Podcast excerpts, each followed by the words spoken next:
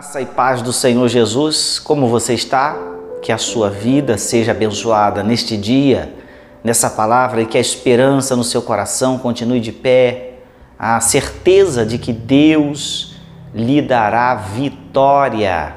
Eu te convido a nós estarmos meditando em Salmo 124, 8, que diz assim: O nosso socorro está em o nome do Senhor, Criador dos céus e da terra.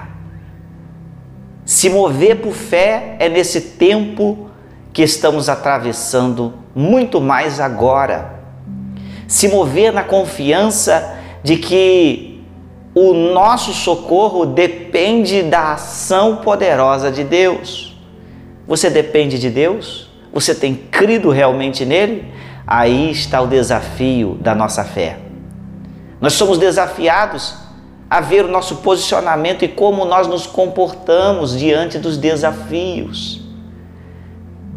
Esse é um bom momento de termos a leitura de como nos comportamos, porque nós estamos exatamente agora num final de semana de decisões tão importantes para a nossa nação, que determinam os cursos desta, o curso desta nação, o curso em que as famílias, as vidas irão ser direcionadas no que tange a ideologias, no que tange a cartilhas, no que tange a propostas políticas, porém muito mais é, ideológicas, porque não tem como fugirmos daquilo que cremos.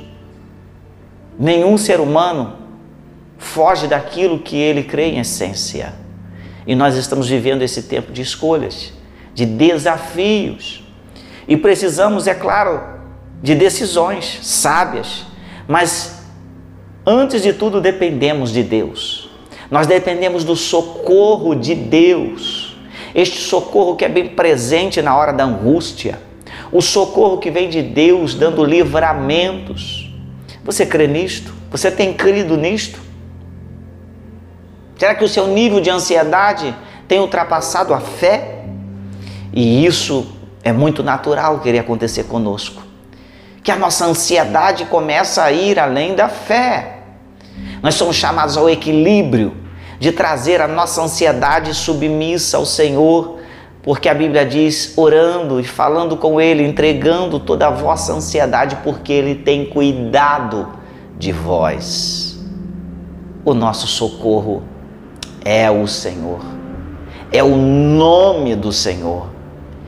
E eu sei, é por isso que você tem orado, é por isso que você tem falado com Ele, é por isso, é por isso que você tem ido ao Senhor, ido ao seu santo e poderoso nome, porque é no nome de Jesus que nós conquistamos vitórias para as nossas vidas, para os problemas pessoais, para os problemas nacionais, para o problema social e sabemos que de tudo também não resolveremos e de tudo também não será resolvido porque Deus está é, em um plano e esse plano também faz parte termos oposições, problemas.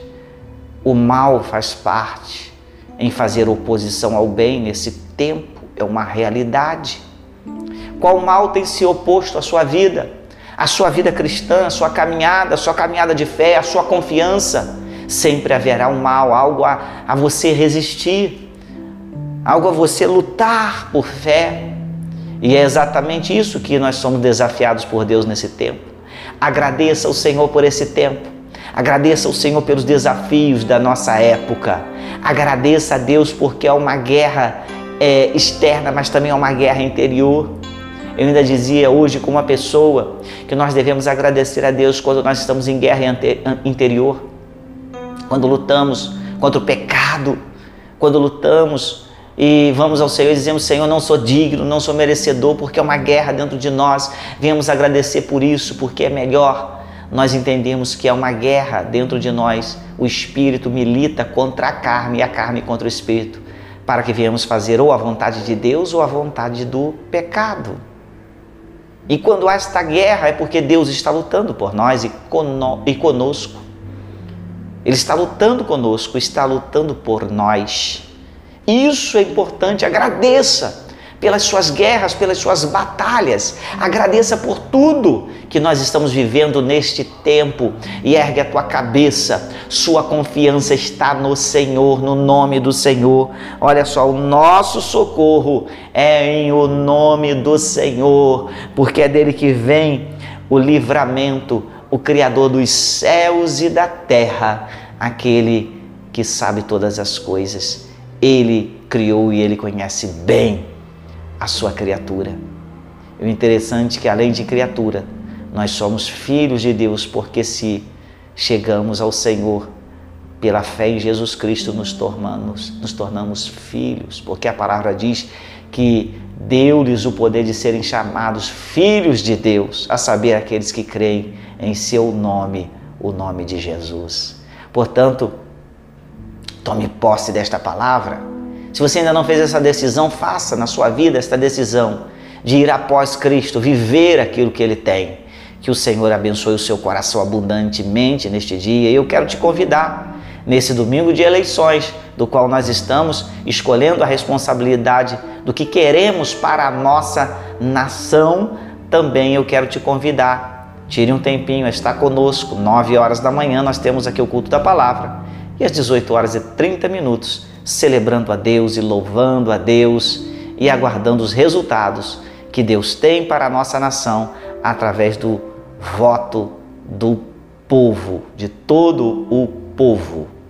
Que os nossos corações sejam direcionados por Deus e pelos princípios da Sua palavra para a nossa nação. Deus abençoe sua vida abundantemente.